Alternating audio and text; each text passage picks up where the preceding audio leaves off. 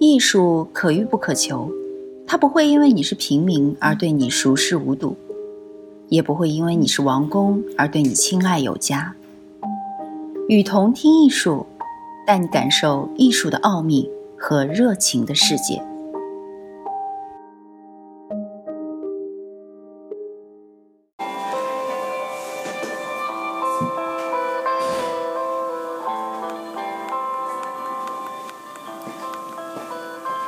在痛苦的针尖下，肉身醒来了。清晨而抒情的物质歌咏着自己的分解。只要它还跟自然难分难解，它便还停留在对物质元素的遗忘之中，因为自我还不曾占据它，而痛苦中的物质。却从万有引力中解放了出来，不再与宇宙拧成一团，在昏昏欲睡的世界中孤立了自己。因为痛苦这种分解剂，这种个体化的催化剂，否定着统计数据下的命运所有的快乐。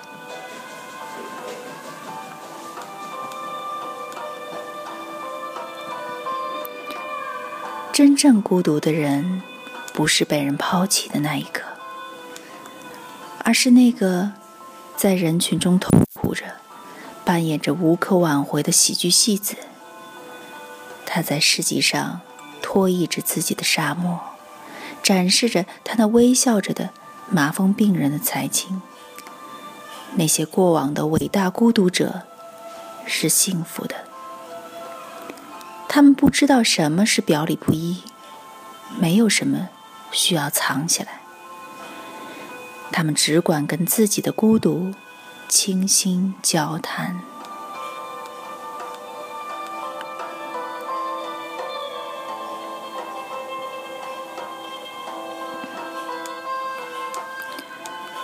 所有教我们拴在事物上的联系，没有一种不会在痛苦的影响下。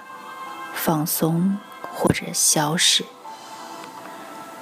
痛苦解脱了我们的一切，唯独不能解脱我们对自我的执着和那种不可推却的个体感。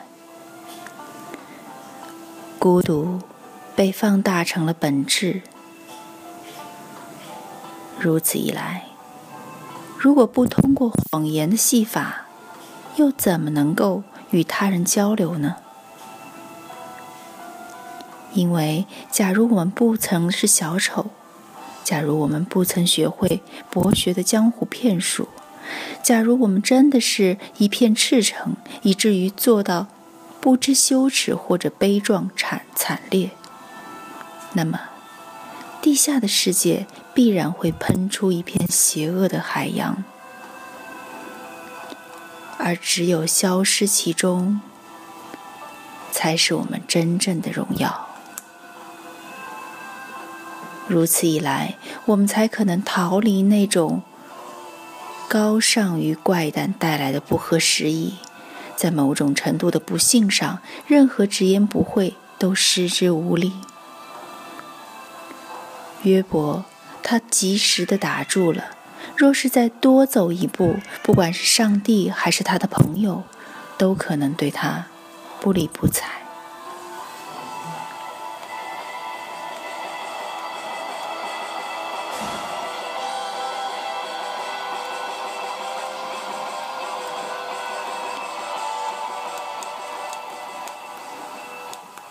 所谓文明人，是指人不以自己的烂疮示人。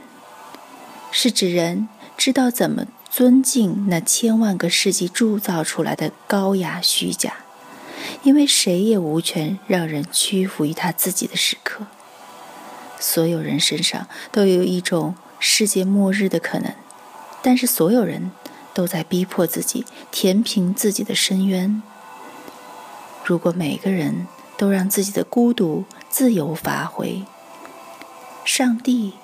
就得重新创造这个世界了，因为世界的存在全赖于我们的教育和我们对自己的畏惧，而混沌就是抛弃人所学过的一切，就是成为自己。我是雨桐听艺术的主播雨桐。